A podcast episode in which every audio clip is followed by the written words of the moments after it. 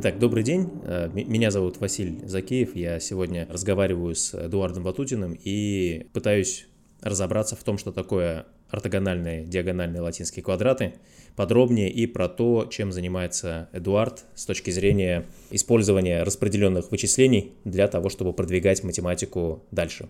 Эдуард, добрый день. Да, добрый день, Василий. Спасибо, что согласились э, побеседовать. Как бы, я так понимаю, что тема интересна и вам, и мне, и многим другим людям, которые принимают участие в проекте. Вот, ну, давайте как бы немножко сначала я издалека начну, да, как бы. Значит, я сам, э, в принципе, учился, да, и сейчас работаю уже довольно давно на кафедре учительной техники нашего Курского государственного технического университета в прошлом, теперь называется Юго-Западный госуниверситет. Вот, то есть, в принципе, я преподаю такие вещи, как программирование, схемотехника, параллельное программирование. То есть, в принципе, все эти вещи мне не безинтересны. А, это все так или иначе было связано с комбинаторикой. Программирование, комбинаторика, всякие там переборы. Потом уже позже появились эвристики. Вот. Ну, а что называется, как бы туда, как обычно говорится, на ловца и зверь бежит. То есть, там дальше уже э, начали появляться какие-то практические задачки. Одной из них это вот как раз были квадраты. Вот. Я за эту тематику, в принципе, как бы взялся, но совершенно случайно. Значит, в Петрозаводске э, там есть у них хороший коллектив. Значит, там они организовывали конференцию, которая называлась Boeing Fast. И на этой конференции так получилось, что мы э, там втроем жили вместе. Вот Олег Заикин, который, вот, да, в принципе, Сатат Home проект, в принципе, как бы, да, основной его, где он известен вот в наших кругах. Ну и был Алексей Журавлев, который, опять-таки, тоже он один раз приезжал, как бы там какое-то время занимался. Вот. Ну и получилось, что я с ними жил. Вот. Ну и как бы значит, они получилось так, что один из вечеров как раз Олег уже тогда занимался квадратами. Вот. Ну а Алексей там предложил тоже одну интересную вещь, которую потом, по, после уже, когда я подключился, мы использовали в своей работе. Вот. Ну и значит, как бы они очень интересно обсуждали. Эти вещи я так как бы не участвовал, ну, где мог там 5 копеек ставить, да, вставлял. Вот. Но мне стало интересно. Вот. Ну и потом, значит, опять-таки, я ехал обратно в Курск э, в поезде. Я думаю, дай-ка я попробую сесть э, и набросать какие-то эвристики вот для решения задачи квадрата. Просто мне было как бы интересно и до сих пор интересно, как проявляют себя разные эвристические методы в разных задачах. Как бы это тоже отдельная большая тема, которая немножко пересекается с квадратами. Эдуард, прерву на секунду. А что такое эвристика? Какой это раздел математики? Математика, есть, видимо, комбинаторика и есть часть комбинаторики эвристика. Да, это дискретная математика, то есть там, где мы оперируем э, ну, да, какими-то объектами, которые имеют дискретную природу. Графы, там множество, где, то есть, как бы там полтора, там, 1,7 быть не может, то есть, там, или один, или два, там, да, или три. Есть, э, опять-таки, в комбинаторике раздел, который называется по-английски Enumerative Combinatorics, где мы что-то перечисляем, то есть считаем какие-то объекты. Вот. Ну и там обычно как ставится задачка. То есть у нас есть, э, ну не знаю, там, допустим, латинский квадрат, скажем, у него есть размер там, да, или порядок да, вот задачи. А, ну и мы считаем, сколько этих объектов для размера 1, там, размера 2, 3, 4, 5. То есть для каждого случая мы получаем некоторое число. Это как раз перечисление, да, enumeration по-английски. А далее числа образуют некий ряд числовой, да, как бы есть специально, тоже мы об этом поговорим, придем к этому. Вот это вот УЕС, да, энциклопедии, как бы там эти ряды коллекционируются. Вот. С какой-то размерности у нас наступает так называемый комбинаторный взрыв. То есть, как бы ситуация довольно известная, а, когда а, ну, уже как бы, мы не можем посчитать э, эти объекты, потому что их становится очень много. То есть комбинаторика это, наверное, от слова комбинации, да, и комбинаций становится настолько много, что их просто так уже не посчитаешь простым пересчетом. Тут, значит, нужно делать две вещи. Как бы первое, пытаться как-то код оптимизировать. Вот мы в квадратах, в принципе, этим тоже занимались с самого начала, как бы, ну и как бы сейчас тоже самое. То есть любой новый алгоритм, как бы, да, он сначала реализуется, отлаживается, потом оптимизируется. Второе – это распараллеливание, то есть подо что-то, вот какой-то класс вычислительных систем. То есть там какие-нибудь плисы, там видеокарты, многоядерные процессоры, кластеры, там суперкомпьютеры, гриды. Вот. Ну а третье, как бы, когда уже мы и так не можем решить, то есть мы значит, э, применяем эвристики. То есть есть э, специальный класс методов, называемых эвристическими, которые не, не гарантируют получение оптимальных решений, то есть самых лучших, да? вот, но э, обеспечивают получение неплохих решений. А самый простой пример вот эвристического метода? Прям самый-самый простой, одноклеточный. Карта, там, да, GPS-навигация, построение маршрута. А есть ну, математически более сложная постановка, например, скажем, есть по-английски называется Vehicle Routing Problem. А, то есть там задача такая – если, например, допустим, есть какой-нибудь склад, вот, и э, есть какая-нибудь машинка, да, которая некие товары должна развести там по каким-то точкам. То есть она не может э, в себя забрать, там, да, ей не хватает там э, вместимости. Все, все разом, она сколько-то набирает, по точкам развозит, возвращается. Берет еще, тоже разводит, возвращается. И вот значит, надо построить, собственно говоря, план этих перевозок. То есть, когда куда ехать, э, чтобы было кратчайшее расстояние, когда чего брать. Эвристика, получается, помогает э, не перебирать все возможные варианты, чтобы найти лучший, а при помощи какого-то хака сделать так, чтобы э, найти good enough, достаточно хорошее решение. Да, допустим, оно будет там, на 5% mm-hmm. хуже оптимума.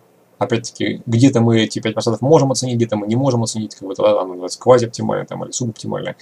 Вот. А оно, мы говорим, что оно лучше, чем все остальные. Оно, в принципе, неплохое, как бы, ну, для практики этого ну, бывает достаточно. Как бы есть отдельный класс методов, именуемых их эвристически. У меня книжка по этому делу как бы все время выходила, потому что на русском языке литературы довольно мало. Так она есть, но такая она кусками, она вот разбросанная.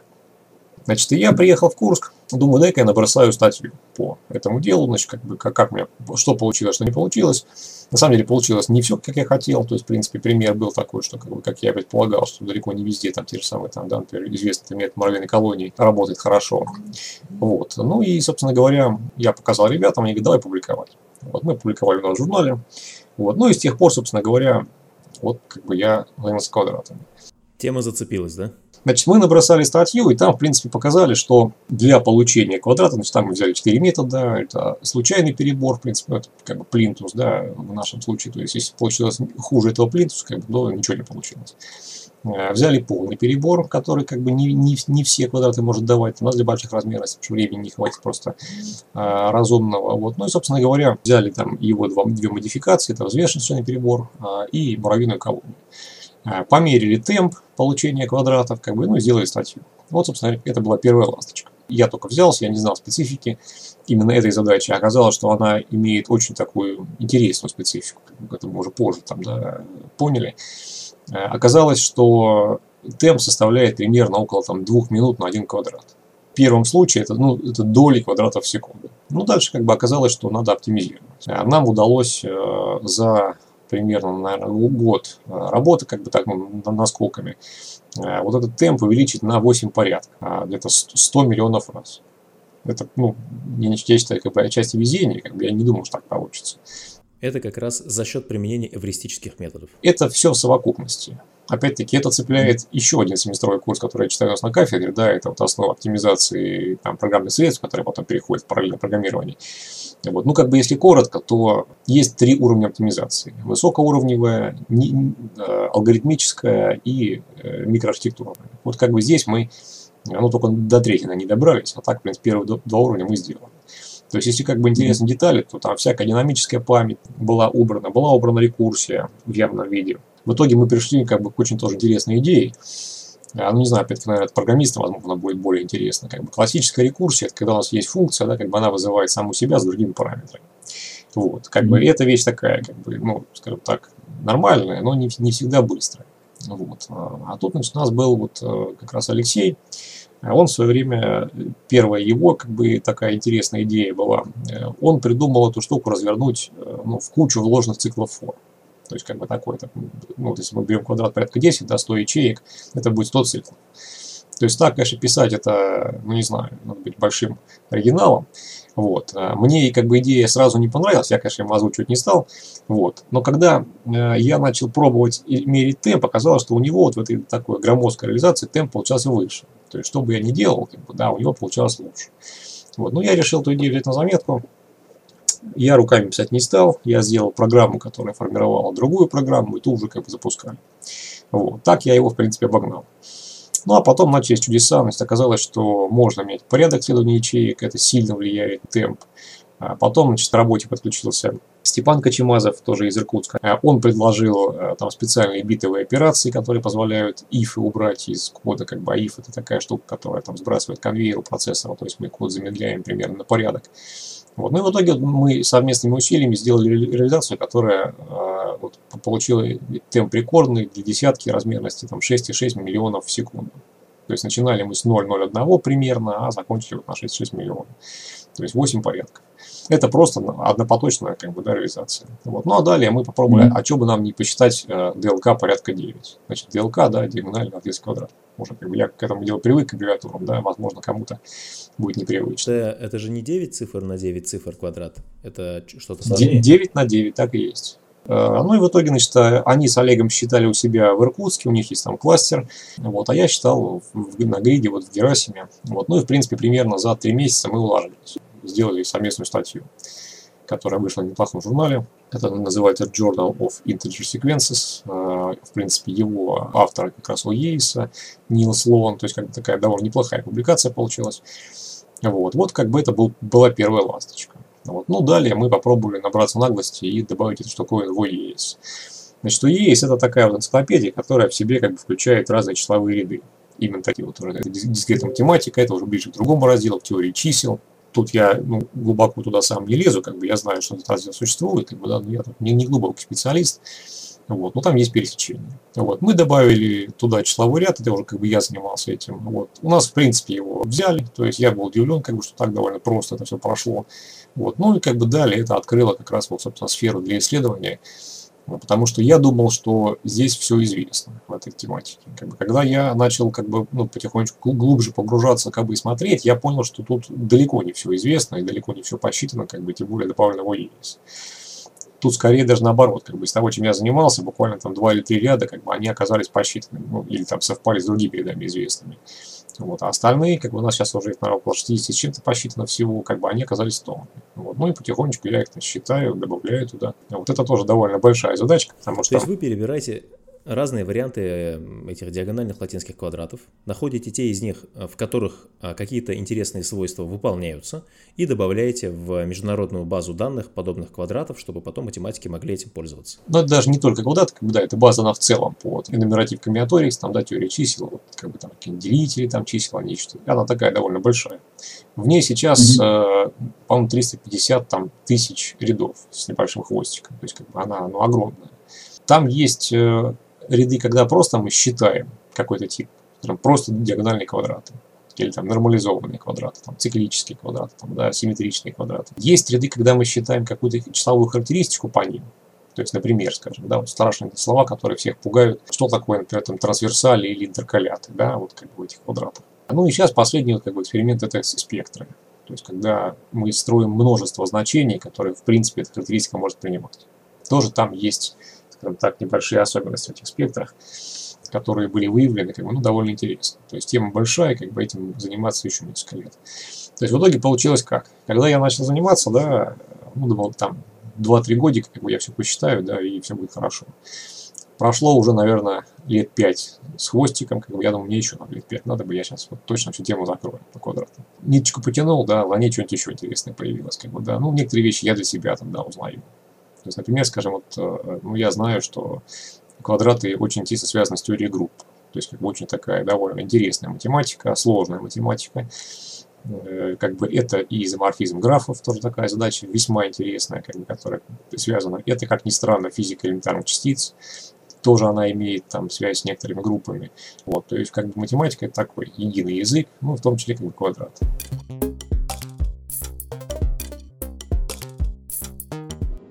Настало ли время рассказать, что такое диагональный латинский квадрат, и как, почему они ортогональны, и, и что там считать? Значит, по определению квадрата такая значит, таблица квадратная размером n на n символов, n меняться может вот называется оно порядком да, квадрата или э, размерностью задачи.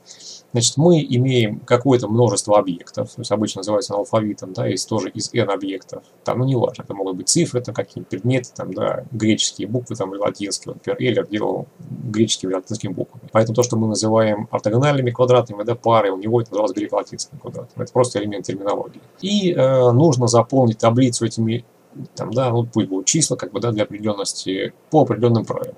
Значит, правила здесь довольно простые. Значит, у нас а, не допускается дублирование значений в строках и в столбцах квадрата.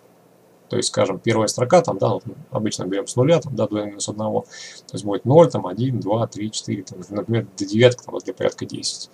Вот, как бы эта вещь такая весьма непростая, потому что, вот, ну, как бы можно э, взять и попробовать, да, вот руками там, на бумажке. Это не так просто. То есть для там порядка, там, например, 6 уже вот, ну, прям так э, с нахрапу это сделать не получится. А сколько вообще возможных комбинаций того, как могут разместиться э, числа от 1 до 10, вот в квадрате 6 на 6, например, от 0 до 9? Эта вещь сегодня неизвестна точно. Ну, по порядку цифр есть оценки, это примерно там где-то в районе 10-18 степени. Плюс-минус. То есть огромное количество комбинаций. А, самое большое, потому что непонимание, почему вообще приходится применять такое большое количество компьютерной мощности для того, чтобы считать, да, диагональные латинские квадраты, было потому что, ну, 6 на 6 вроде бы 36, там, ну, казалось бы, немного вариантов. Значит, есть, опять-таки, такая классическая вещь, как перестановки в комбинаторике. Ну, там, не знаю, да, берем там а, сколько-то людей, да, и ставим их, чтобы сфотографироваться. Э, сколькими порядками мы можем стать, да? Это вот, например, как бы задача на практике, да. Другой пример, скажем, есть задача известная о ладьях. То есть мы имеем шахматную доску э, размером n на n клеток, имеем n ладей. Э, сколькими способами можно расставить ладей на доске. И там, и там это будет этот факториал. То есть огромное число. То есть на доске размером 8 на 8 будет 8 факториал. И вот среди этого огромного количества возможных вариантов ищутся интересные. Да. То есть, например, скажем, если мы говорим про числовые характеристики, мы выбираем какое-то, допустим, там, не знаю, число, там, диагонали трансверсали, например. А, и мы ищем квадрат, у которого минимальное, у которого максимальное это количество. Вот мы из них выбираем, там, да, из большого-большого числа два нужных нам. Если мы строим спектр, то мы выбираем по одному квадрату, который дает какое-то уникальное значение этой характеристики. То есть там 66, там 67, там 70, там, да, там 100 и так далее. Если квадрат диагональный, то у него а, еще есть дополнительное ограничение, что у него есть две диагонали, да, как бы главная и побочная. Они там могут пересекаться в центре, там, да, для нечетного порядка. Вот на них тоже не допускается пересечение значений. То есть должны быть тоже mm-hmm. по, по одной диагонали, по другой все разные. Только две диагонали или все диагонали должны быть разные? Две. А то, что две. вы говорите все, это называется уже не, ди, не диагонали, а ломаные диагонали. А, такие квадраты mm-hmm. тоже есть, специальный тип, они называются пандиагональными. То есть как бы тоже они есть, как бы они исследуются, они не везде там как бы, тоже известны.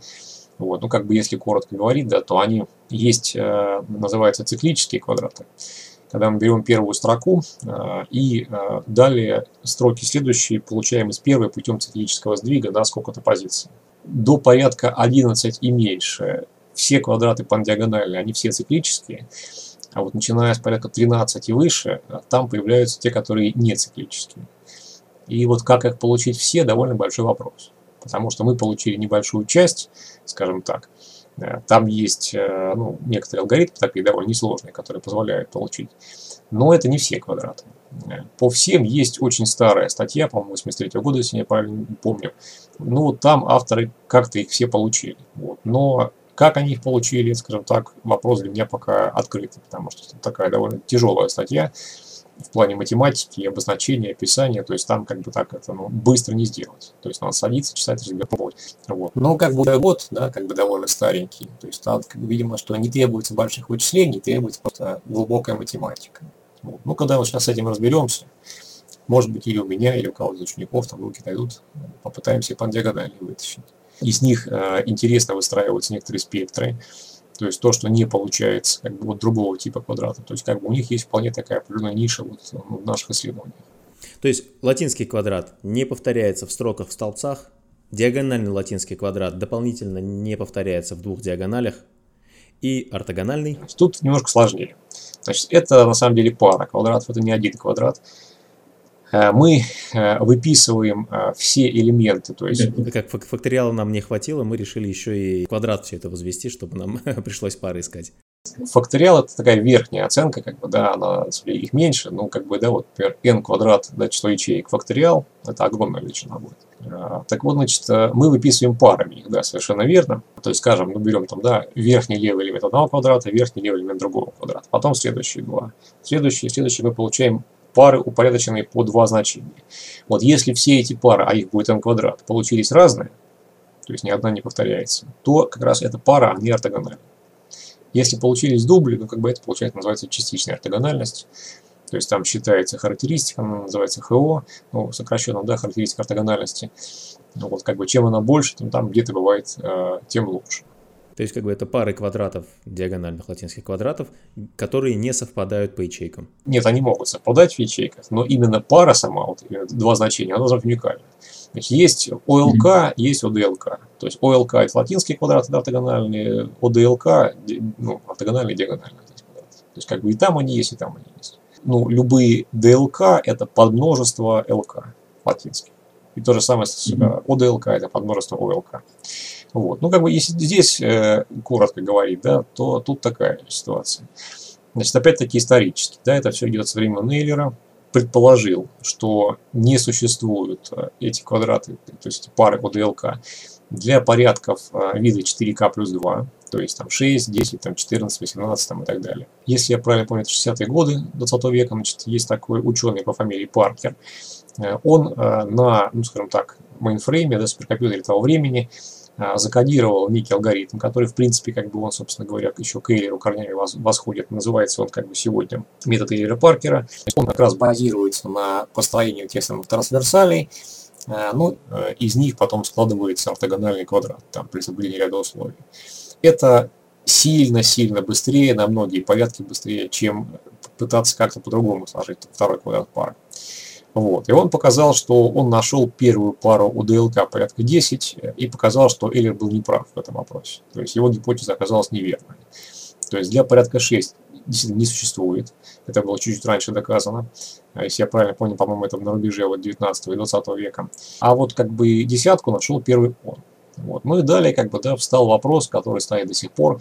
Если мы имеем пару, а, а можно ли построить тройку по парно ортогональных квадратов? То есть либо ЛК, да, либо ДЛК.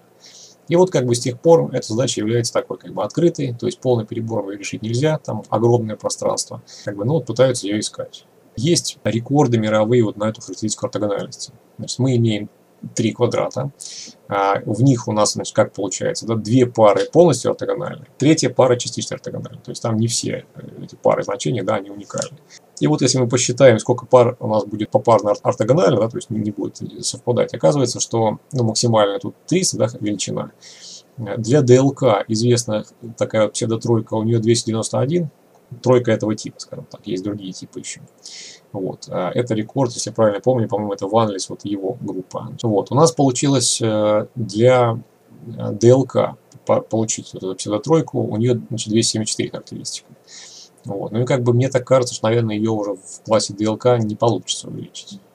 Или если и получится, то каким-то очень хитрым способом, про который пока мы сегодня не знаем. То есть, по крайней мере, там, там, где мы ее нашли, вот в симметриях, да, как бы это тоже отдельный большой разговор.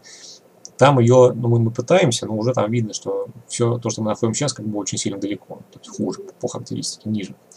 Поэтому, скорее всего, она не изменится у нас. Вот такая задача. Она в математике открытая, то есть неизвестно, существует или не существует тройка, не могут доказать, что как бы можно ее построить там или нельзя построить, поэтому ну, только пробовать.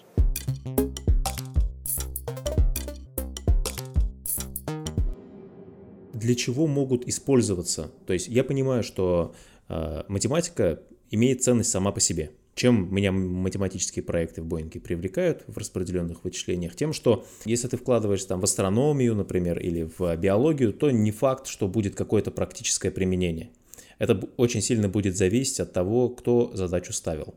В случае с математикой, особенно если результаты попадают в какие-то международные базы, есть э, ожидание, что в любом случае это будет полезно, потому что математика это чистое знание, которое когда-нибудь может быть применено для решения уже конкретных задач, причем совершенно неожиданно. И ты как бы вкладываешься в накопление вот этого чистого знания человечеством. Есть ли а, понимание, где диагональные латинские квадраты, ортогональные диагональные латинские квадраты могут применяться сейчас или в будущем? Вопрос это мне задают, это уже вот мои друзья, коллеги, да, кто знает, кто на конференциях бывает, они уже всегда начинают улыбаться. Когда я а любой доклад заканчиваю, да, вот свой, на любой конференции, неважно, там, в Переславле, там, в Москве, в Курске, обычно вот то, что вы спрашиваете, это первый вопрос. Кому нужны mm-hmm. ваши квадраты? То, чем занимаемся мы, это такая действительно чистая фундаментальная математика. То есть, как бы это интересно именно математикам. Как вы правильно сказали, это интересно вот в плане накопления знаний, потому что вот те же самые числовые ряды, о которых я раньше говорил, у них такая есть особенность приятная, что они могут совпадать для некоторых разных типов объектов. То есть мы считаем, что объекты разные, а ряд совпадает. А если он совпадает, значит, скорее всего, это не разное, это одно и то же. Просто мы смотрим как бы, да, на этот объект с разных сторон, э, из разных разделов математики, как бы это здорово. Могу привести вот такой пример. Значит, очень широко известная функция Эйлера. Значит, это у нас а, ну, в двух словах, да, как бы она там применяется и в криптографии, там вот система RSA криптографическая на ней базируется, ну и там много-много-много где. Э, это, значит, получается по определению число если мы берем число n, некоторое целое, да, а вот функция Эйлера – это число чисел, которые меньше n и которые с ним взаимно простые. То есть не имеют общих делителей, кроме там, да, единички. Вот, а, как бы, ну, есть там методы ее вычисления, в принципе, если научиться ее быстро считать, это позволит сделать еще одну атаку на РСА, алгоритм, как бы, да, Ривис э, Шамир Адлиман, как бы такая тоже известная, ну, в, именно в мире криптографии. Вот, значит, вот в ОЕСе, да, в энциклопедии, этот ряд для функции Euler, он там давно посчитан, он находится под номером 10, то есть как бы это было сделано еще слоном там в самом-самом начале. Этот ряд, ну, как бы там, да, как мы смеемся, он называется, является ядреным, да, то в смысле, что английского core, там, да, ядро, то есть он является ключевым в этой энциклопедии. То есть с ним очень-очень много чего связано другого, там тысячи буквально публикаций, там, да, как бы других рядов. Ну вот, когда мы стали квадраты считать э, для одного типа, а конкретно если говорить, это у нас получается циклические латинские квадраты с фиксированной первой строкой. Оказалось, что их число равно в точности функции Эйлера. То есть, как бы такой был совершенно неожиданный результат. Как бы я сам удивился, я полез листать э, публикации другие Потому что как ну, для этого расчета как бы, тут грид не нужен. Это может даже вот, ну, на бумажке посчитать, как бы, это, даже без компьютера. То есть уровень, ну, как бы тогда, в кавычках, открытия, да, как бы это примерно где-то вот 19 век, может быть, даже раньше. Я был удивлен, что, оказывается, э, этот факт был неизвестен до этого. То есть, прям вот я сильно был удивлен. Ну и мне удалось пропихнуть э, маленькую приписочку к этому как раз описанию функции Эйлера, что в том числе, кроме там всего другого прочего, это еще и вот как раз вот такой тип квадрата. Значит, дальше идея какая меня посетила, что, в принципе, если э, мы можем вот так, э, считая квадраты такого типа, получать функцию Эйлера, а не получится ли ее так считать быстрее? Вот. И я полез значит, смотреть, как ее считают. Э, ну, в принципе, я, так скажем, сделал маленький обзорчик, теперь я представляю, как это делается. Там есть формулы, которые позволяют да, там, набор множителей разложить эту функцию. Значит, на данный момент э, идея следующая. Ну, как бы есть у алгоритма понятия асимптотики, да, то есть, как бы, если мы размер объекта увеличим, да, как растет время. Вот у меня получился алгоритм с э, квадратичной асимптотикой. То есть, как бы, если было n10, а стало n20, да, то будет э, в два раза, да, 2 в квадрате будет в 4 раза больше вычислений. Там асимптотика примерно n логарифм n вот, в тех методах, которые применяются там. Но там очень такие громоздкие вещи. А здесь это простейшая реализация, то есть там сдвиги и сложения, больше ничего. То есть это и простейшая программа будет, и простейшее устройство при этом, если мы там в плиз будем эти вещи реализовывать. Вот, поэтому как бы мы в одном проигрываем, в другом выигрываем. Вопрос, грубо говоря, что будет лучше. Это вот пример один из, из практического применения.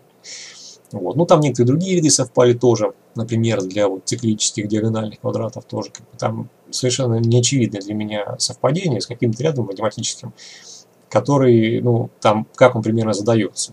То есть, скажем, есть некое число, да, и вот это число, оно, по-моему, с числом, которое на, него, на единицу меньше, на единицу больше, оно взаимно просто. И вот почему-то mm-hmm. вот такое определение, опять-таки, под него попадает в том числе вот такие циклические параболизованные диагональные квадраты. Почему, не знаю. Это вопрос уже к математике фундаментальный. Как бы это за собой тянет, ну, как бы такие вот разделы теории чисел, которые, ну, совершенно бывают неочевидные э, такие вот свойства. Вот. Я, опять-таки, очень благодарен Алексею Саватееву. Э, значит, это такой довольно известный российский ученый. Э, вот сейчас он занимается популяризацией науки. Я с удовольствием смотрю его лекции, в том числе там, по теории групп, по теории чисел, как бы и всем рекомендую. Это, получается, на Ютубе как раз можно найти, да? Да, да, да, там навалом всего. Он. Алексей Саватеев. Саватеев, да. Он именно вот специалист в областях математики. Ну и вот у него в лекциях такие вещи вникают там периодически. Почему там это существует, например, там для такого порядка, для такого не существует. Вот мои иркутские коллеги его знают. Как бы мне бы очень хотелось с ним лично познакомиться, как бы, может, тоже как бы там, да, в диалоге что-то бы родилось. А так, значит, если говорить полностью, то есть э, книга, правда, она такая английская, к сожалению, то есть не все читают, да, называется она по-английски Латинского S and the Applications, то есть латинский квадрат, да, их применение. Книга большая, страница на 600. Она переиздается авторами там периодически, ну там, может, раз там в 5-7 лет. Вот. вот там именно вся книга посвящена тому, где на практике применять квадрат. Есть э, тема, связанная с планированием эксперимента. То есть классический пример, он в Википедии, по-моему, описан, если я правильно помню. Значит, ну, например, у нас, допустим, есть 4 э, типа семян, 4 типа почв, там 4 типа удобрений, там, не знаю, ну и 4 типа там чего-то еще. Нам нужно посмотреть, вот э, какая комбинация будет давать э, максимально ну, хорошее качество урожая. Если мы будем делать в лоб эти эксперименты, нам потребуется n в четвертой степени замеров, опыта, много. А вот если мы эти вещи спланируем, как именно, по-моему, даже пару ортогональных квадратов, порядка 4 на 4, э, то там опытов будет не n в четвертой, а n в квадрате. То есть в n квадрат раз меньше. Mm-hmm. Вот, это маленький пример. Я, э, опять-таки, в свое время занимался еще немножко теорией расписаний. И вот там некоторые элементы расписания, такие как подрасписания, они очень похожи на латинский квадрат по внешнему виду. То есть, ну, например, скажем, да, вот мы там с чем сталкивались. Есть, например, стройфак, какой-нибудь там, не знаю, читается у них сопромат, поток лекционный большой, например, 6 групп, да, потом лабораторные или практически, они читаются тем же, э, кто читает лекции, но в разное время там по расписанию. И как раз э, расположение этих вот лабораторных и практических, оно представляет собой в течение дня как раз латинский контроль как ни странно. Потому что не может быть совпадения по преподавателю в одно время, это, например, там по строке у нас да, дублирование запрещается, и не может быть одна и та же группа да, как бы в одно время там, да, у разных лекторов находиться. Это по столбцу. Вот как, как, как мы получили такой маленький подквадрат в большом расписании. Эти вещи применяются в криптографии, потому что, насколько я по верхам знаю, значит, можно, как бы, ну, есть такое понятие критического множества в квадрате. Это что такое? Вот мы взяли квадрат целиковый, да, и часть значений в него сбросили. То есть там ячейки пустые оказались. Если мы вот от того, что осталось, такого скелета, да, квадрата, можем достроить квадрат единственным возможным способом, то то, что осталось, это критическое множество. И вот эта задача, опять-таки, НП полна, то есть на ней можно построить систему криптографическую. Как бы эта задача сложная в плане вычисления. То есть так можно кодировать те самые ключи, вот о которых производится шифрование. Значит, ну, есть связь с другими разделами математики опять-таки математика да, для математики. Есть магические квадраты. Э, кстати говоря, латинские, они являются подмножеством магических какого-то из типов. А, значит, там какое определение? Там сумма элементов по строкам, по столбцам, она должна быть одинаковая везде. Но если у нас как бы, да, понятно, что э, каждая строка или каждый столбец это перестановка, да, это n элементов, только в разном порядке, то сумма у них будет автоматически одинаковая, как бы, да, и мы получим квадрат магический. А, есть такая вещь, как поля Галуа, например. Это применяется активно в помехоустойчивом кодировании. То есть, как бы, да, мы там данные передаем там по Wi-Fi, там, не знаю, GPS, там, GPRS, связь, там, любая совершенно спутниковая. Вот, возникают ошибки, часть данных портится. То есть мы добавляем дополнительные биты проверочные и можем как бы не перепосылать повторно, как была какую-то вещь, а ошибки исправить, ну или хотя бы их идентифицировать. Это тоже можно делать, в том числе вот как раз там до математики в полях ГЛОА. Здесь же находится квадрат. Ну, если люди смогли написать книгу на 600 страниц про то, как применять, да, то, наверное, там действительно очень много всего.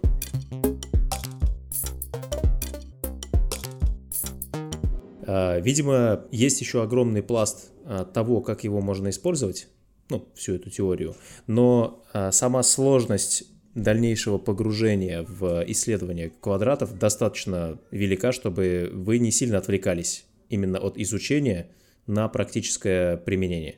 На самом деле интересно и то, и это. Тут единственное, mm-hmm. что меня лимитирует, как бы, ну, это две вещи, на самом деле. Это свободное время и вычислительные возможности. Где-то одно, где-то другое. Mm-hmm. То есть, опять-таки, пользуясь случаем, как бы я на форуме так бывает там пишу время от времени, когда это, почему вот вы не сделали это, почему вот то не сделали, там то. Э, университет это такое как бы место, да, где должны, по идее, преподаватели учить студентов. На самом деле сегодня, к большому сожалению, это место, где мы занимаемся кучей всяких никому не нужных бумажек, на мой взгляд. То есть, как бы, на самом деле, конечно, бумажки эти нужны, потому что за это дело и закрывают, там, и специальности, лишают лицензии, аккредитации. Но это отнимает огромное количество времени, к большому сожалению. Вот. Всякие там рабочие программы, фонды оценочных средств, там, в общем, тьма абсолютно всего. И, к сожалению, как бы, чем больше бумажек там, тем меньше времени вот на науку, на конкретно квадрат. Такая вот часть работы, которая не видна, то есть как, в принципе, строится ну, как бы какое-то любое маленькое там исследование да, в этой области. То есть сначала нужно придумать, что делать. Это как бы тоже бывает не сразу. Допустим, вот ну, одно из последних, что я сделал, как бы это вот обобщенная симметрия, да, их поиск в квадратах. Как бы я ходил, эту тему обдумывал, наверное, года полтора. Так, как бы неспешно. Ну, я не только об этом думал, ходил там 24 часа в сутки. Ну, так, как бы я... И вот у меня как-то в один момент это все в голове сложилось. То есть дальше я сел, попробовал, и у меня, в принципе, получилось. То есть попробовал что такое, это, ну, недели три программирования. То есть как бы я набросал, отладил, оптимизировал. Вот. Потому что я смогу находить. Дальше, опять-таки, что? Можно ряды посчитать, можно то, можно это, как бы там, да, и пошли хотелки в разные стороны. Если бы не получилось, ну, этого бы не было, наверное. если мы говорим про эксперименты вот, ну, да, в гриде, там, да, мы до этого считали Gerasim, сейчас мы считаем RxSearch, э, другой проект, значит, нужно написать чего-то, да, то есть расчетный модуль написать, сгенерировать задание, далее туда это забросить, ну, в идеале это одной кучей делается, как бы не в идеале, когда их много получается, это там какими-то маленькими порциями мы кидаем, там оно считается, дальше мы забираем, нужно анализировать это все тоже требует времени постоянно. Сейчас, например, у нас работает три, по-моему, подпроекта, если я правильно помню. Плюс э, некоторые вещи я читаю в один поток на своей машине. То есть, как бы это тут еще четыре. Далее, э, в нашей сфере принято публиковать статьи, э, делать выступления на конференциях. Это тоже требует времени. То есть, как бы статья, например, ну, если вот мы говорим такого для более-менее мирового уровня, это длительный процесс. То есть, как бы это тоже не день, не два, это бывает ну, неделями. Вот. Ну а некоторые вещи, да, как бы они рано или поздно с ростом возмерности упираются уже в учительные возможности.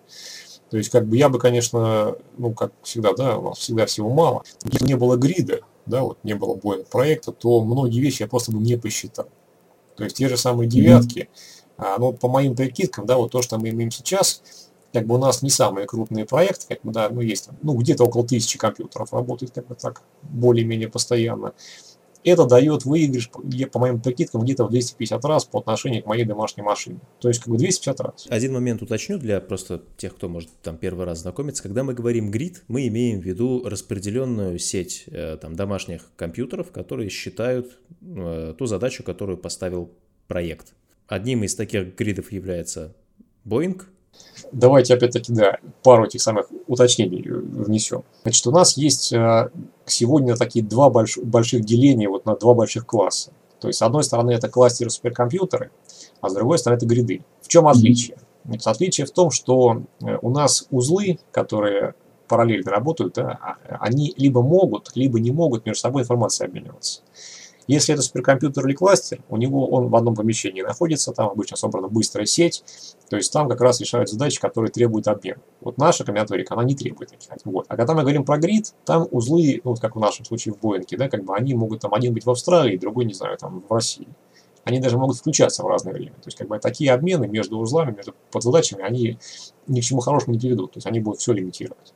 Это вот с позиции именно железа. Дальше, если говорить про позицию алгоритмов, то есть не любую задачу можно решить на любом железе. Ну, суперкомпьютеры это, скажем так, вещь дорогая. То есть они далеко не везде бывают. У нас, например, в университете такого нет.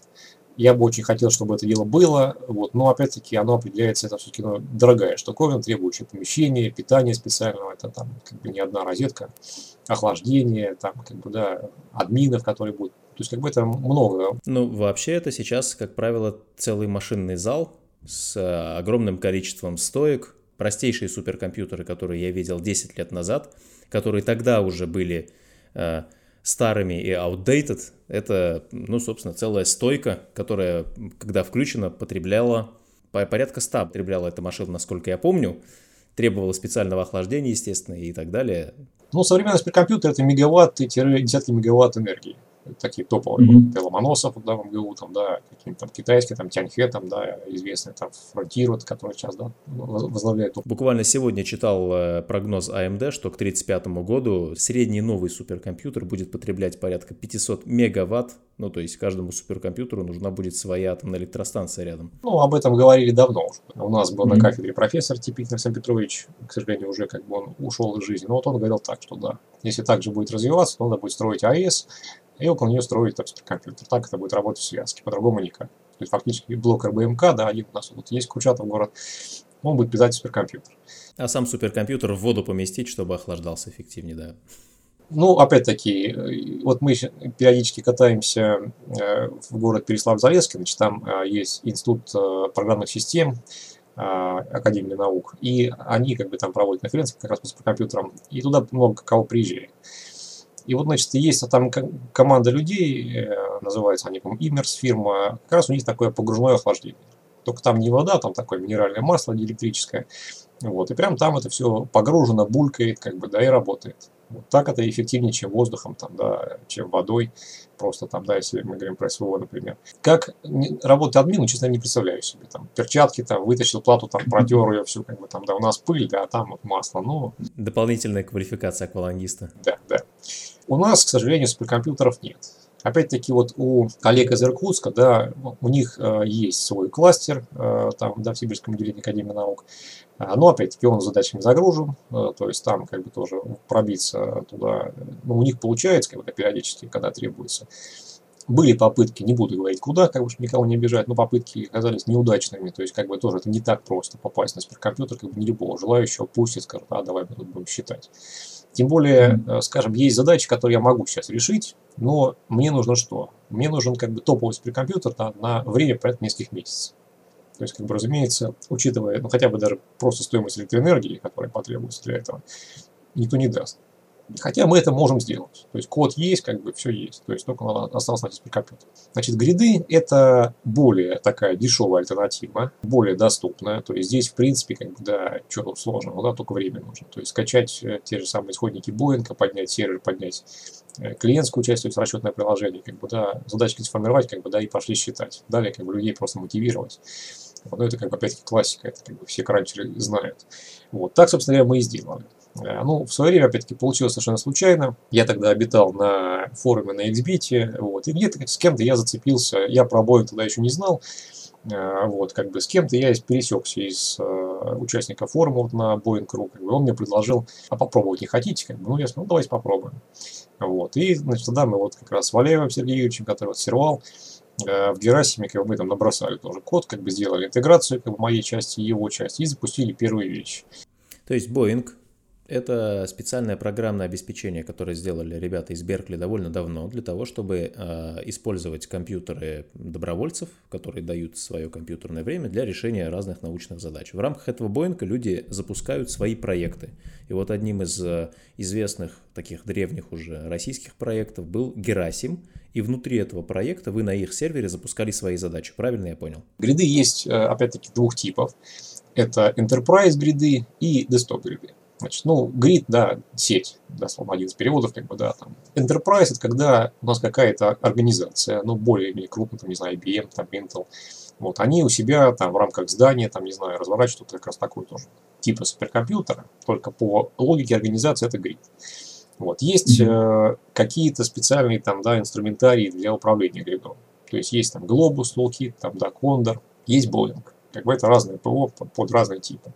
Вот. Ну, честно говорю, что как бы с теми, которые другие, я не, сам не разбирался лично, как бы тут все, да, объект не объектно не получается. Вот. По мнениям слышал, что там сложнее, чем Boeing. То есть больше возможностей, как бы, но и сложнее. Вот. Boeing это, в принципе, да, сегодня как бы это де-факто стандарт, а, ну, почти для всего.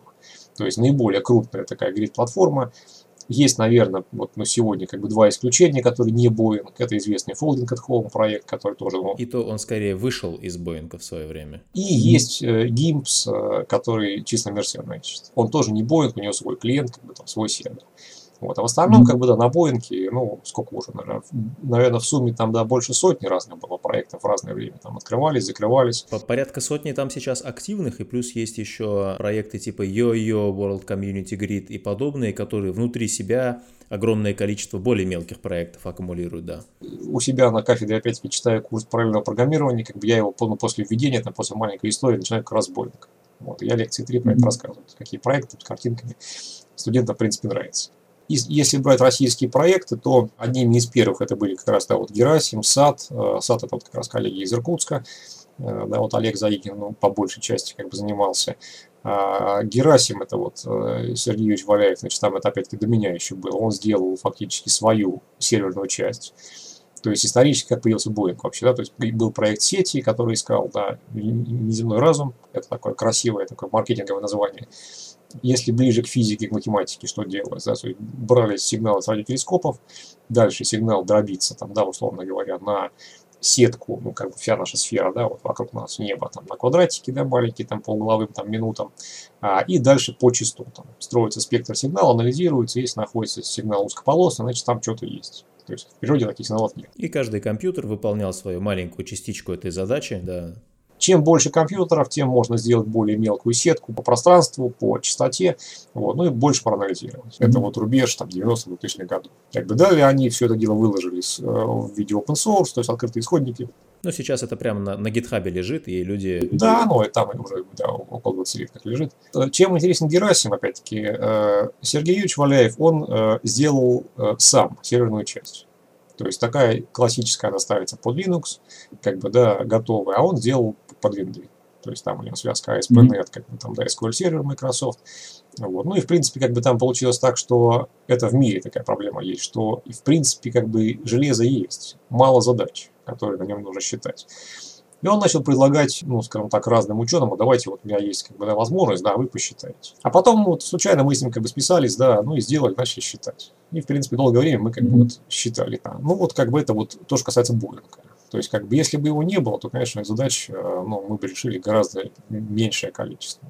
Ну, потому что пользовались бы, скорее всего, там своими домашними компьютерами и, может быть, ждали бы, когда дадут возможность попользоваться суперкомпьютером.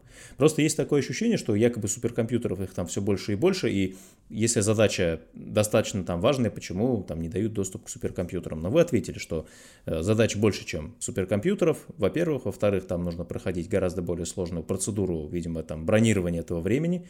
И я подозреваю, вот, ну, чисто организационно, что на суперкомпьютере ты получил время, обсчитал, например, да, и потом должен уйти на некий повторный цикл. А в случае с использованием добровольных вычислений ты можешь как бы каждый месяц вот это дерево возможностей, если оно комбинаторное, эвристическое, скорее всего, у вас в голове есть какое-то дерево возможностей. Копаем сюда, копаем сюда, потом сюда, потом как-то это все соединяем, и вы можете каждый месяц в программистской терминологии в agile режиме, да, то есть в гибком режиме уточнять задачу по мере поступления обратной связи от предыдущих задач. С суперкомпьютером, наверное, такое было бы сложнее. Ну да, там запускается обычно периодами, как бы есть очередь, то есть там как бы обычно это же не один человек пользуется, это десятки человек, это mm-hmm. разные, разные группы, вот, как бы есть опять-таки там, да, у кого-то задачи более тяжелые, у кого-то более легкие, там, да, более быстро считающиеся, то есть как бы там надо с кем-то договариваться, это сложнее. Плюс, насколько я понимаю, у, суперкомп... у суперкомпьютеров у них у всех своя архитектура, и когда пишешь по, ну, задачу для суперкомпьютера, тебе приходится ее серьезно адаптировать именно под конкретный суперкомпьютер. А в случае вот с э, добровольными вычислениями типа Boeing, ты э, можешь писать вычислительные модули, которые будут работать на стандартных там x86 условно там, ну, то есть под Linux, под Windows, под стандартные процессоры, обсчитывать у себя дома, оптимизировать у себя дома под свой Э, компьютер и потом уже распространять на всех. Это тоже фактор или я выдумываю? Ну, на самом деле тут не совсем так. Значит, тут идея такая. Суперкомпьютер, как бы если мы берем вот его именно стоимость создания, как бы это две большие такие половинки. Первая это железо, то есть там процессоры, видеокарты, материнки. Вот. А вторая это интерконнект, то есть быстрая сеть. Mm-hmm. То есть как бы вот опять-таки отличие кластера суперкомпьютер такое не очень четкое, что кластер вычислительный это когда мы берем более-менее дешевое железо, то есть, в принципе, можно из обычных компьютеров там на какой-то кинуть там гигабитный Ethernet, как бы, да, и будет у нас какой-то кластер. А суперкомпьютер не так. То есть там обычно оптика, как InfiniBand, гигабит, то есть там между самыми дальними узлами, там, да, время пинга, там, да, это там сколько-то, не знаю, там, микросекунда, если я правильно помню, в худшем случае, как бы, ну, это, это очень быстро. Для них ограничением является уже просто скорость света. Ну, фактически, да, и плюс как бы небольшая топология. Если мы запускаем наши задачи на суперкомпьютере, то есть что получается? Мы используем дорогое железо, но мы не используем дорогой интерконнект. То есть как бы он нам не нужен. Поэтому это, скажем так, считается не хорошим тоном, если мы не используем вот как бы такие, да, вот эти возможности интерконнекта. Поэтому как бы в принципе не очень как бы принято и приветствуется, если вот такие задачки, да, как запускаются с компьютера. Как бы это, разумеется, не воспрещается, как бы, но, скажем так, наверное, с позиции да, утилизации ресурсов их правильно именно в гридах запускать, где нет такого. Идея понятна, не надо забивать гвозди микроскопом, да, то есть берем хороший молоток, забиваем молотком. А, ну, опять-таки, как бы, если бы это было бы, да, какая-то адаптация софта, в принципе, она допустима. То есть переписать то, что есть там, да, под MPI, ну и, в принципе, теоретически это можно запускать. Вот. Mm-hmm. У нас в ВУЗе, скажем так, этого ничего нет. В Воронеж там у них чего-то есть. Но в Москве, опять-таки, там а, в тот же, например, ВЦ, да, где ну, монос встать, там пробиться довольно тяжело. У меня коллеги пробовали, как бы там получилось, там так не очень здорово. Самое главное, что в идеале, конечно, сюда нужно подтягивать все мощности.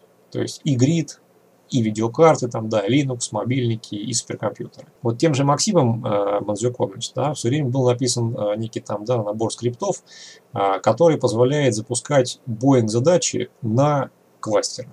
То есть, как бы там идея такая же, как классический Boeing, то есть там немножко переписывается или дописывается функционал менеджера, который управляет очередью, и он смотрит. Если кластер не догружен, да, то он догружает Boeing задачи. Вот. Я знаю, что они как раз делали эту работу вместе с Олегом Заникиным, они даже там где-то ее пытались э, внедрить. Вот. Но там полезли проблемы, связанные с тем, что как бы, когда дали полную нагрузку на классе, значит, там начал больше потреблять, больше выделять тепла. Как бы тут админы засуетились, как бы, а вдруг чего. Вот. В общем, как бы, то есть технически это возможно. Поэтому, конечно, возможно, было бы здорово подтянуть как бы, сюда еще и кластер. Вот. Кроме этого, опять-таки, вещь, которая очень давно тоже висит, нужно ее сделать будет, как бы рано или поздно, это разработка расчетного модуля под Linux, как минимум. Потому что вот сегодня, mm-hmm. к сожалению, я ну, не могу разрываться, у меня э, расчетник сделан под винды. То есть, как бы он там работает прекрасно, все оптимизировано. Вот. А, нужно немножко времени найти, разобраться, как сделать туда, откомпилировать там другими компиляторами, как протестировать и зарядить. Чтобы лучше работало или, или что? Потому что у меня UDLK крутится на Ubuntu. А, это позволит сюда при, привлечь машины под Linux. То есть, как бы, пока мы mm-hmm. только, только на виндовый сегмент ориентируемся, а это будут другие машины. Вот. Ну, как минимум, это будет, может быть, в два раза больше.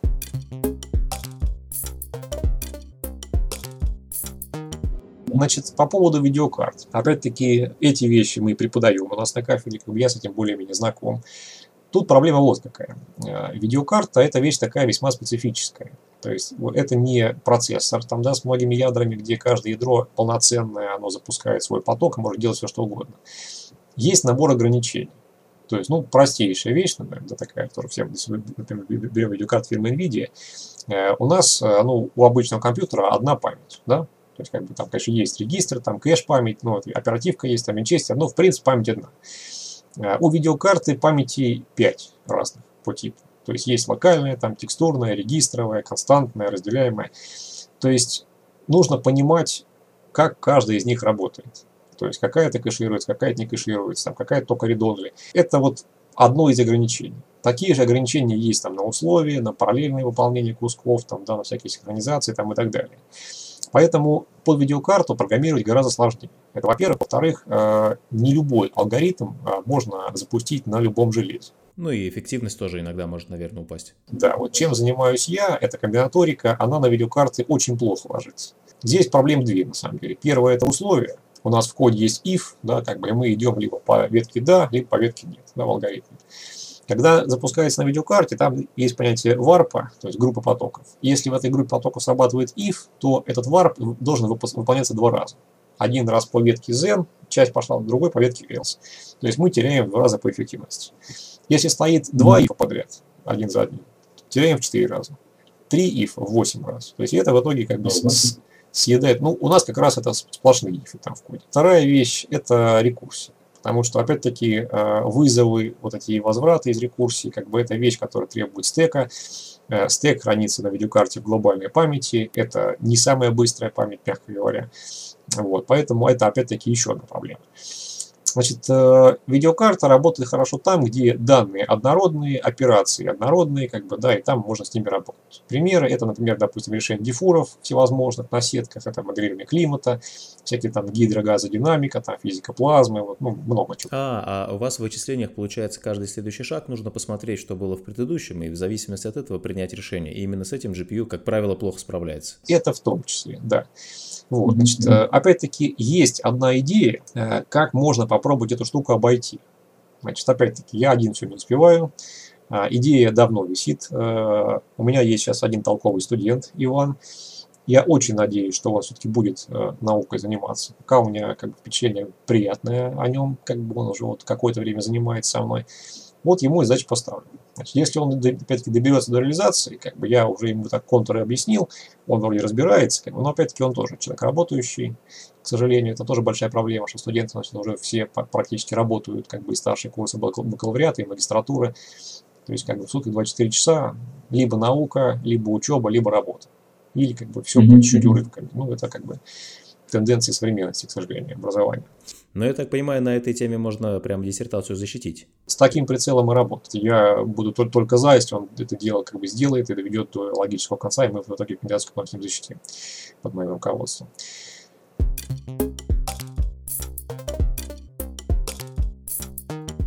К проекту ОДЛК я никакого отношения не имею. Rake Search.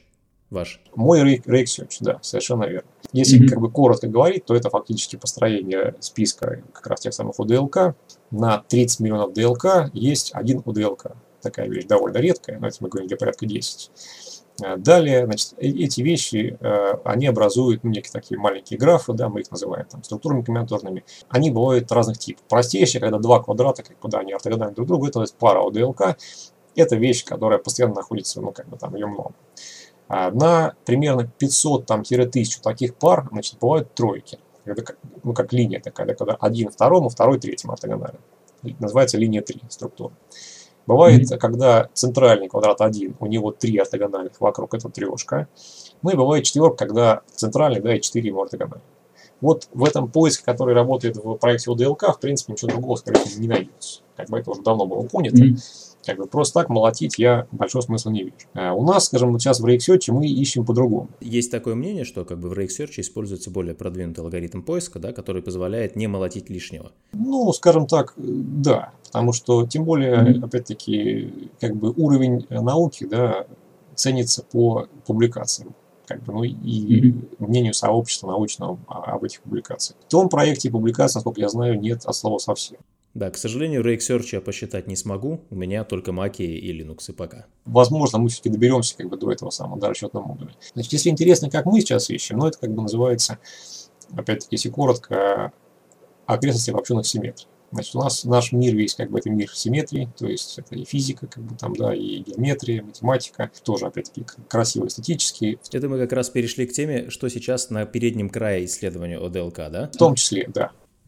Один, один уточняющий момент, то есть все, все любят большие числа, то есть сейчас и вообще числа. Это, кстати, научный факт, то есть если хочешь э, сделать статью маркетинговую более значимой для человека, добавь туда пару чисел, любых. Есть мнение э, Стивена Хокинга, ныне покойного, к сожалению, в одной из его книг популярных, значит, там было, прямо в введении написано, что любая формула, включенная в книгу, уменьшает э, число покупателей в два раза. Во-во-во, это как раз все правильно. Формулы нельзя включать. А вот числа надо включить. Да, вот, сколько чисел, то есть какие квадраты сейчас на самом переднем краю, самые большие? Ну, тут как получается? Вот мы сделали алгоритм и пошли его потихонечку применять. Там десятки, 11, 12, 13. Рано или поздно где-то он запнется. То есть будет слишком mm-hmm. долго, даже с гридом считать. Нужно чего-то делать. Будет момент, когда этого алгоритма не хватит. Да, то есть, ну, он просто не справится. Как бы, слишком очень долго будет считать, там, месяцами, там, годами. То есть э, мы либо бьем его на маленькие кусочки, либо как-то упрощаем. То есть вот, вот опять-таки в сторону евристик разговор, то есть как-то его там да, по-другому запускаем. Дальше проверяем, смотрим, какая эффективность. Вот такая идея. То есть, например, скажем, вот если говорить про задачи по спектру, э, то сейчас мы э, считаем поляк 13. То есть 10 посчитали, 11 посчитали, 12 посчитали, сейчас считаем 13. Это мы будем считать, наверное, еще примерно, ну, я думаю, месяца полтора-два, не меньше. Думал, будет быстрее, как бы, ну, такая тоже вещь, не быстрая. Вот. Э, посчитаем, обработаем, дальше посмотрим.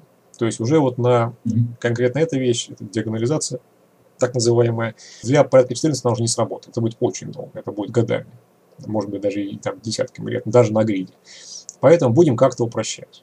В принципе, у меня идеи есть уже, как это упростить. Вот. Ну, опять-таки, надо сесть, там, набросать код, как бы, да, попробовать, какая будет эффективность, вот, ну и, в принципе, дальше запускать. Вот. Другие задачи, как бы, они в другую упираются. Вот, поэтому здесь, э, опять-таки, ну, насколько хватит там да, времени, желания заниматься всем этим делом. Пока как бы и то, и то есть, поэтому потихонечку движемся вперед. Вот. Для разных квадратов бывает разная размерность критическая. То есть, скажем, полнопереборные алгоритмы, э, они уже вот, ну, до, до семерки, они работают просто там простейшая реализация, там, да, ну, более-менее такой ровный полный перебор, как бы, ну, в смысле, без косяков написанный, как бы, да, он работает. Восьмерка, там уже долговато. Значит, девятка это уже невозможно без фокусов. Э, ну, фокусы, скажем так, опять-таки, не забираясь глубоко в математику, в дебри, это разбиение на классы изоморфизма и счет в этих классах. Как бы если очень просто, ну, например, скажем, у девятки э, максимальный размер класса это 1536 элементов.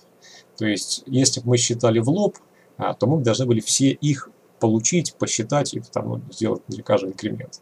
А так мы делаем как? Мы один получаем, и все. А дальше умножаем на 1536 получаем общее количество. Вот такая базовая идея. То есть мы сокращаем мощность перебора примерно в тысячу раз. Ну, то есть так бы в полторы тысячи раз было бы, ну тысяча, потому что классы есть маленькие, есть большие, там они разные по размеру.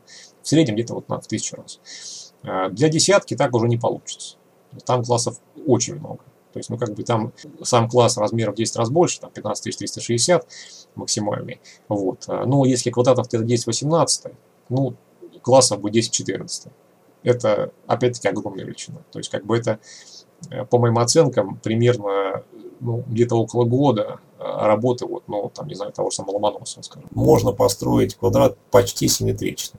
То есть у него будет небольшое количество ячеек несимметричное, а остальные симметричные. И вот это получается некая такая как бы окрестность этой симметрии с каким-то удалением m. То есть m это число симметричных точек. Если мы потихонечку будем от симметрии уходить дальше, дальше, дальше, как бы вот эти свойства интересные, как бы они рано или поздно пропадут. И вот как бы сейчас мы, собственно говоря, довольно давно в эту окрестность залезли. Там нашли много новых интересных редких структур. Скажем так, у нас есть опять-таки там это все выложено на моей страничке и статьи по этому делу, как бы есть такой документик, просто такой ну, технический список. То есть какая структура, какие квадраты, как было найдено. Опять-таки одно из направлений было бы интересно какие-то новые структуры найти, которых мы еще не нашли. Но вот так как делается в ОДЛК, я думаю, там новых не будет. Это мое такое мнение скептическое, потому что то, что они делали, мы уже давно пробовали, как бы, и так уже не делаем. А сейчас мы пошли к симметриям обобщенным. То есть, как бы те, которые я говорил до этого, они такие геометрические, то есть можно вот на, там, нарисовать, да, начертить. А обобщенные это когда мы то же самое делаем перестановками. То есть, как бы это уже глазом такую симметрию не видно, вот, но она существует математически. И вот сейчас, значит, мы что имеем? Да, мы имеем э, так называемые 6 там, срезов парастрофических. Страшное слово, да, как бы там это набор преобразований с квадратом. На самом деле ничего сложного. Вот. Э, в каждом срезе мы имеем матрицу размером 43 на 43, если я правильно, или 42. Это комбинация этих симметрий. И вот каждая клеточка, она может существовать, может не существовать. Э, как бы, и вот значит, там мы пытаемся что-то искать. То есть на данный момент мы прошли э, два среза полностью, первый и третий. Сейчас мы идем по второму срезу, ну будет там еще три потом. То есть как бы это вот один из проектов считается. То есть там у нас как бы ожидается нахождение вот таких интересных редких структур. Опять-таки не, не гарантирую, что они будут, как бы, но в принципе они попадаются пока повторно в некотором случае. Это интереснее. А в перспективе, скажем, ну, на там, шаг вперед, когда мы с этим закончим, можно попытаться посмотреть на эту проблему с позиции спектра. То есть тоже как бы тематика довольно интересная. Я ее все время так, ну, я о ней знал, да, как бы на сладкое откладывал, как бы, ну, вот он дал студенту, а, студент там кое-что сделал, выпустился, защитил бакалаврскую работу и ушел. Вот. А конкуренты увидели и подхватились. Вот, как бы я понял, что надо как бы мне браться, как бы находить время и быстренько закрывать тематику, пока ее другие не закрыли. Вот, вот так появились спектры. Теперь я понимаю, что как бы зная, как это выглядит графически, я понимаю, где еще можно поискать. То есть, как бы опять-таки, если говорить коротко, если мы просто вот формируем случайные квадраты и их обрабатываем, это получается спектр такая узкая полосочка. Есть методы ее расширения она будет шире, и опять-таки, возможно, вот как бы в этой более широкой области поиска мы найдем более интересные вещи. Так будет или не так, не знаю, посмотрим. Но пока идея вот такая есть. Задач, которые можно посчитать, их сильно больше, чем э, и времени свободного, и возможностей вычислить. Поэтому будем потихонечку считать. То есть, если в проект добавить условно там 9 тысяч еще компьютеров, примерно таких же, то есть увеличить в 10 раз мощность, то задачи под них найдутся. Обязательно. Как бы, ну, посчитаем текущие в 10 раз быстрее, так, бы, закинем новые. Mm-hmm. Возможно, закинем более тяжелые, mm-hmm. с большим числом вычислений. Mm-hmm. Вот, как бы, те же спектры, начиная вот с порядка 14, как бы, да, они огромные получаются. Вот мы, есть оценки, 14, наверное, мы еще сделаем, а вот там более старший, ну там сколько это будет? Это спектр будет, наверное, из десятков миллионов квадратов. Как бы это по э, размеру на винчестере, это, ну там десятки гигабайт. То есть как бы если у нас одно задание, которое мы в гриде считаем, у него результат размером 10 гигов, даже просто перекачать для с клиента на сервер, как бы, да, это будет тяжело. А сервер, там, где их хранить, где их обрабатывать. Поэтому там мы будем как-то задачку дробить, дробить, упрощать. То есть уже весь спектр не будем получать. Возможно, будем брать mm-hmm. младшую и старшую часть, там, по, по миллиону оттуда, отсюда. Вот, ну, посмотрим. Это пока мы еще там, может быть, к Новому году доберемся к следующему. До этого. Может, к лету, не знаю, как получится. Вот. Поэтому тут как бы задач на самом деле огромное количество впереди. И как бы хочется все по полочкам разложить. Те же самые спектры, например, да, у них есть разные части. То есть есть там старшая часть, средняя часть, младшая часть.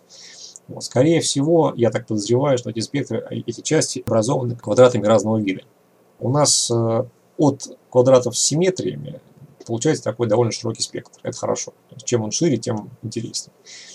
Э, такие квадраты не существуют для нечетных порядков. То есть там четверка, шестерка, восьмерка, десятка существует, а вот там 9, 11, 12 не существует. Но спектр там есть. Как его оттуда вытащить? Вот оказалось, что есть такой тип, э, называется квадраты Гергели. Ну, Гергели это опять-таки ученый. Э, у него есть такая довольно старая статья. В ней он показал, что квадраты латинские диагональные существуют для всех порядков. То есть как бы он показал метод, который позволяет из квадрата маленького размером n да, построить большой размером 2n или 2n плюс 1. Вот. Оказалось, что от них э, вырастают весьма интересные спектры для нечетных порядков. Большие спектры. То есть, которые не вырастают от других типов квадратов. Мы это сейчас активно используем. Вот сейчас у меня считается mm-hmm. как бы эксперимент, ну, скажем так, его начало на моей машине в один поток. Как раз мы строим один из спектров вот по такому типу квадратов. То есть это как бы у меня выполняться будет несколько недель как бы я к этому уже привык совершенно спокойно, да, как бы запускаю и считается.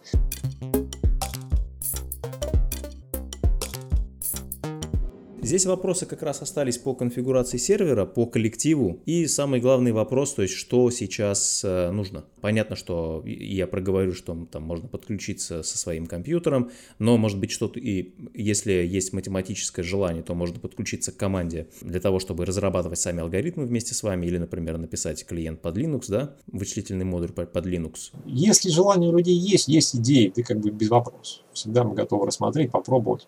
Вот. А некоторые люди интересуются, мы с кем-то общаемся, бывает так время от времени. Вот в Канаде люди есть, мы так переписываемся иногда, там Гарри Уайт есть, есть э, в Европе, там, да, вот есть Франциск Гаспалу, например, как бы француз. Значит, есть коллектив э, вот австралийский, там, да, вот Ян Ванлис, там, да, Брэндон Маккей, там, Джуди Теган, как бы там, да, и другая компания.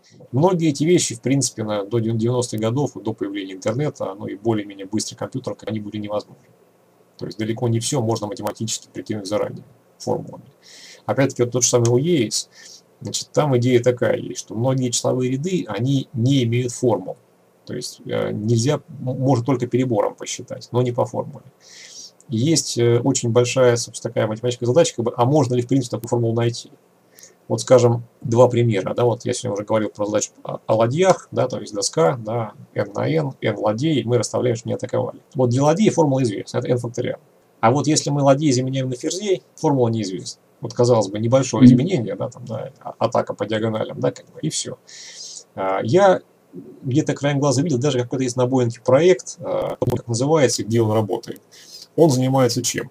Он пытается формулы подбирать вот, вот эти известные числовые ряды. А, а, а чем люди могут помочь? Ну, то есть, вам нужно свободное время, это, наверное, такая довольно стандартная ситуация. Все-таки расчеты в первую очередь. То есть, берем свои виндовые компьютеры, а, CPU, в первую очередь GPU пока не используется, и подключаемся к проекту Rexsearch через Boeing для того, чтобы считать. По GPU у нас там как-то делали, там, да, ну там получилось быстрее в 6 раз по отношению к процессору. Вот, как бы это, конечно, круто для задач именно комбинаторных, потому что у многих не получается mm-hmm. вообще ничего. Но как бы потенциал видеокарты где-то в 2000 раз. То есть из 2000 раз мы получили всего лишь 6. Это слабо. Мы какое-то время считали, потом забросили. Как бы я считаю такое, все-таки это неэффективное использование видеокарты. Лучше пусть она какой-нибудь Milky Way там считает, там, да, или что-нибудь такое. Что-нибудь другое, где, да, выигрыш, выигрыш действительно гигантский. Ну, я по Linux сделал довольно просто, то есть я арендовал небольшой VPS для того, чтобы сделать себе там VPN, и взял его чуть мощнее, чем надо, то есть с четырьмя процессорами, и, соответственно, на нем просто накатил, запустил Boeing, он считает 24 на 7 без всяких проблем, и да, с этой точки зрения Ubuntu может быть полезен. Ну, опять-таки, сейчас в России в связи с, да, с внешней политикой, как бы там, да, у нас э, та же самая Astra, Linux как бы активно внедряется mm-hmm. в разные там сферы, да, и в образовательную, и не только. Вот, как бы туда можно посмотреть, тоже как бы я планирую. Значит, если говорить про всякие мобильники, там, да, андроиды, тут тоже вещь довольно интересная. Как бы этим вот у меня коллеги в Москве занимаются, вот Илья Курочкин конкретно там, да, и его подопечные там студенты и коллеги. С мобильниками сложно, греются жутко, ну то есть прямо надо сразу вентилятор цеплять к нему. Мобильник сам по себе дохлый, то есть в плане флопс, который он выдает. Ну, в среднем, да, если сравнить там мобильник. В среднем, да, но зависит от задач. То есть какие-нибудь вот задачи там нейросетевые типа Stable Diffusion, а у меня мобильник считает быстрее и лучше, чем, ну, окей, примерно так же, как компьютер. Какая-то хитрая оптимизация, под какие-то блоки, которые да, там да. у него есть. Я, как бы, честно, вот, э, ну, глубоко не лезу. Но у него именно это место становится сразу же горячим. Ну, понятно, да. Я, скажем так, ну, как бы я, то, что я умею, понимаю, там, в том числе преподаю, это вот как раз симды всякие, там, MX, SE, VX. Опять-таки, эти вещи тут мы не, не можем использовать. Код, ну, задача не, не, не ложится, как и с видеокартами. С мобильниками не интересовался. Но мобильников много. Их больше, чем компьютеров. Вот вопрос, как бы, что будет больше давать, да, то есть мало мощных или много мелких. Возможно, как бы второе перетянет. То есть, в принципе, в перспективе надо бы еще сделать то же самое под Android. Как бы тоже я хочу. Вот, коллеги в Москве, там, студенты, как раз у Курочкина Ильи, они уже даже что-то сделали. Задачу я им поставил, именно как программисты. Вот, как бы, и даже что-то там у них или считалось, или считается. Я просто пока не видел результатов. Но вообще Boeing клиент под Android, он существует, он есть, и, и люди на нем считают. Как бы если получится, ну дальше можно будет да, скупать, как это водится. Телефоны с битыми экранами там за полцены, собирать у себя на работе еще одну стойку там, да, из мобильников, вот, и на ней считать. Почему бы нет? Может быть, так и получится, в принципе, посмотрим. Тут нужно все, опять-таки, время, вот, э, ну и желание. Желание есть.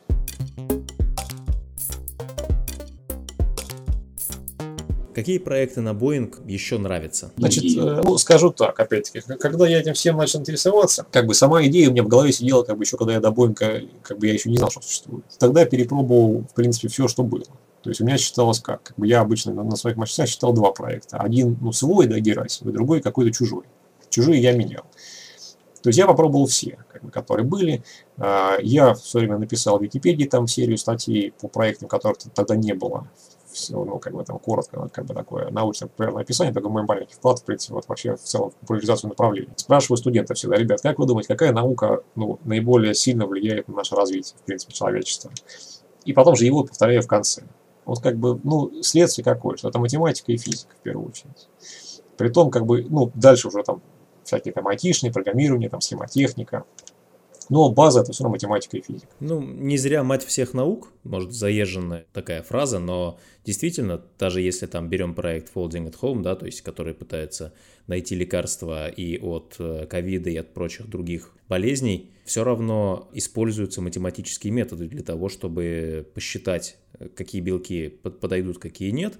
И чем лучше твои методы, тем больше, чем больше ты уже заранее посчитал, и чем больше у тебя есть возможность обратиться к датам, ну, к базам данных, а не высчитывать заранее, тем просто быстрее будут происходить все эти процессы. А таких проектов, которые э, в сфере медицины, их там тоже десятки. То есть каждый из них ускоряется за счет того, что кто-то в математике до них посчитал. Но лично мне как бы все-таки больше нравится физика, математика. Вот. Mm-hmm. Не все подряд, разумеется. Как бы, ну, я как бы из того, что вот прям я могу рекомендовать, да, там, не знаю, Эйнштейн, Milky Way, то есть такие крупные проекты, mm-hmm. интересные потому что как бы те же самые гравитационные волны, там, да, та же самая темная материя, потоки как бы, да, звездные, это вещь интересная, это передний край физики. Ну, более того, огромный проект в Боинге это LHS, ну, то есть Большой андронный коллайдер, который тоже выкладывает гигантское количество материалов, кроме того, что считает на своих суперкомпьютерах не одном, он еще выкладывает огромное количество задач для грида. Да, они молодцы. У них есть свой грид э, LCG. Я знаю, что наши вот российские, конкретно я бываю в Дубне, вот тоже в этом году, надеюсь, мы поедем, там, да, будет тоже у нас конференция грид. Но там грид это очень такой большой грид. А Boeing, как бы, это mm-hmm. такая маленькая часть нас. Там человек 15 нас приезжает. Маленькая секция. Вот. И как раз вот э, Дубна, они входят как какой-то тир, то есть какой-то уровень этого грида, который вот э, в LHC, да, данные обрабатывает. То есть там у них довольно много техники вычислительной, широкие каналы, прям можно позавидовать, такой белой завистью, они молодцы. Вот. Ну и там, разумеется, данные обрабатываются такие, которые именно вот после эксперимента. То есть там огромное количество тонн скачиваются, да, обрабатываются, закачиваются. В Боинге так не получится. А в Боинге mm-hmm. считалось, э, я тоже это поддерживал всеми руками, которые у меня есть, э, магнитная подсистема. То есть параметры магнитов, которые позволяют пучок в кольце держать как бы, на траектории, чтобы он не, не сходил там, да, не цеплял. Это передний край. Потому что как mm-hmm. бы то же самое. Я сам физику в науке не пошел, э, но физику я горячо люблю. Ну вот пример, да, скажем, если мы там на какой-нибудь там век, там, не знаю, 17 откатимся, когда еще про электричество ничего толком не было известно, как бы, да, пошли опыты. В итоге к чему мы пришли сегодня? То есть все, что мы, нас окружает, это все электричество. То есть вот нас как бы это вперед прям рывок. Если мы сейчас вот что-нибудь такое же откроем новое, да, как пара смысла, там, как квантовая механика, ядерная энергия все время, там, какие-то там паровозы вот до этого чуть раньше, это будет именно рывок вперед. Ну, та же квантовая механика, ну, тот же бозон Хиггса, как бы такие вещи, которые как бы реально это передний край науки. Там тоже задач огромное количество та же самая там сверхпроводимость, там высокотемпературная, там второго рода ферропроводники там, и так далее. То есть там задач огромное количество. Но сейчас еще есть возможность как раз еще химические элементы собирать сначала в математическом виде, потом уже ну, производить. И я на днях читал некую интерпретацию подхода к квантовой физике, ну то есть есть стандартная такая фраза «заткнись и считай». Иногда невозможно какие-то квантовые эффекты интерпретировать так, чтобы можно было в голове представить, а что в этот момент конкретно происходит. Но есть формула, которая показывает результат э, взаимодействия или там э, статистическую вероятность того или иного исхода, того или иного события. И, соответственно, в общем-то выходит так, что все, что э, касается микромира, это мир математики, который не интерпретируется в неком реальном виде, который мы можем как-то ощутить, представить, понять, но хорошо интерпретируется в виде формул. И это тоже плюс к тому, что чтобы считать математику э, экстремально важной. Это сложная, да, и интересная сфера физики. Потому что все, что касается квантовой механики, такие вещи вероятностные, как бы у нас в макромире такого не происходит. То есть, как бы, если я возьму, вот у меня бумага на столе лежит, да, скомкаю тут, да, бумажки и буду кидать их через стекло, да, сколько пролетит, ни одно не пролетит. А там сколько-то пролетит то есть через потенциальный барьер. А некоторые улетят назад. Поэтому как бы это, это статистика, как бы, и заранее нельзя сказать, какая пролетит, какая не пролетит. Это очень интересно, потому что это позволит, опять-таки, физику двинуть вперед. Плюс, как бы, если говорить там дальше про материалы, э, материаловедение, те же самые полупроводники, там, да, тонкие материалы, типа графена, вот, там, там, трубки, это тоже сфера огромная, это, скорее всего, выстрелит в ближайшие десятилетия. То есть, как бы, чего-то точно получится.